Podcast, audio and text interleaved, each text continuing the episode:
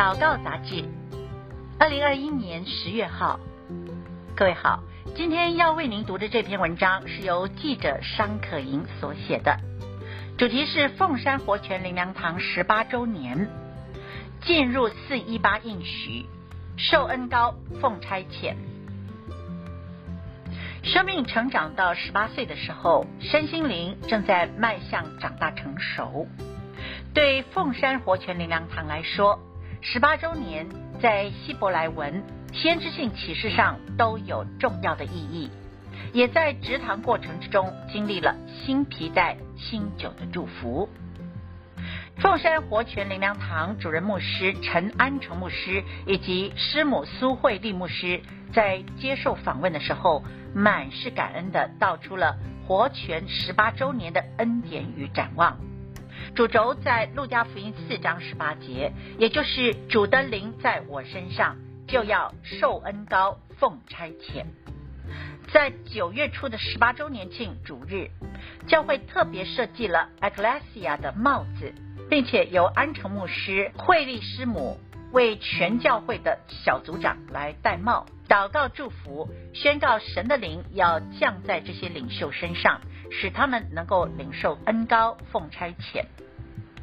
十八的意义主要有两个，在希伯来文之中含有见证、十以及新的开始八，还有就是生命气息十八的意思。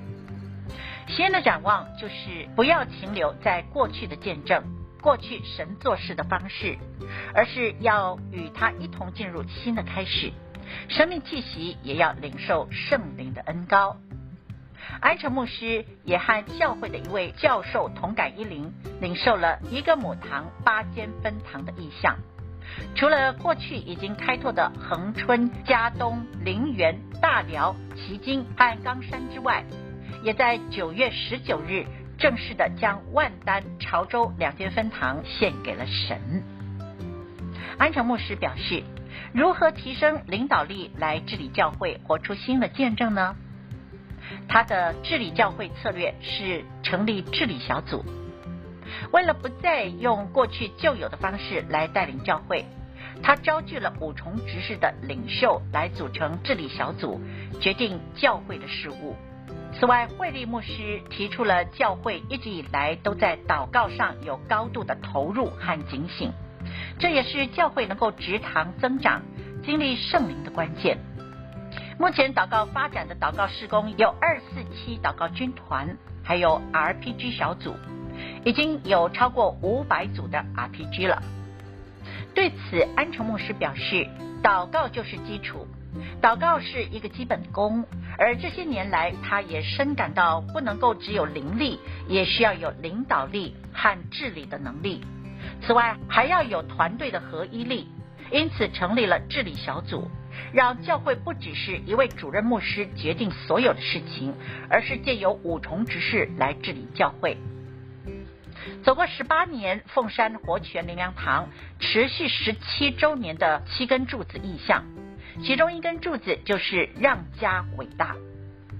在九月十九日，在教会举办的献堂拆派典礼，献上了两间分堂，也就是潮州活泉灵粮堂与万丹活泉灵粮堂。回忆植堂的过程，就是延续让家伟大，展开新的见证之路。以往教会植堂的概念是有一群人从母堂出去到一个地区，从零开始开拓，而今年则是因为这新的见证。在直堂的策略上有不同的做法，也就是由母堂支持子堂开拓孙堂，这是三代连结起来的关系，也是如同圣经不断强调的，神是亚伯拉罕、以撒、雅各的神。这些分堂较多坐落在偏乡地区，事实上也回应了神对教会的呼召，南地的河水复流。今年可以有一间母堂，八间分堂。除了满是对神的感恩，对于这些分堂的增长，安成牧师有别于以往的看见。过去对于教会增长，可能比较会思考到人数。如果在这些分堂人数要达到一百人，不是不可能。但这真的是神要的吗？安城牧师说，神要扩张帐幕之地的方式，也可以是分堂有六十人、八十人的时候，就再到另一个地方去；也可以是分堂有六十到八十人的时候，就再到另一个地方去植堂。譬如潮州就是由佳东分堂开始的，万丹就是由恒春分堂开拓的。最重要的是使教会在地上能够发挥福音的影响力，也就是 Ecclesia 教会进入社会来带出国度的影响力。祷告焦点：以赛亚书五十四章三节，因为你要向左向右开展，你的后裔必得多国为业，又使荒凉的城邑有人居住。让我们一起祷告。亲爱的天父，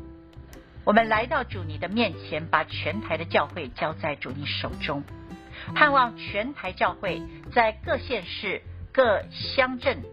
都能够大量植堂，并且开拓教会，好让我们的账目可以向左向右开展，让主你的国向前推进。奉耶稣的名祷告，阿门。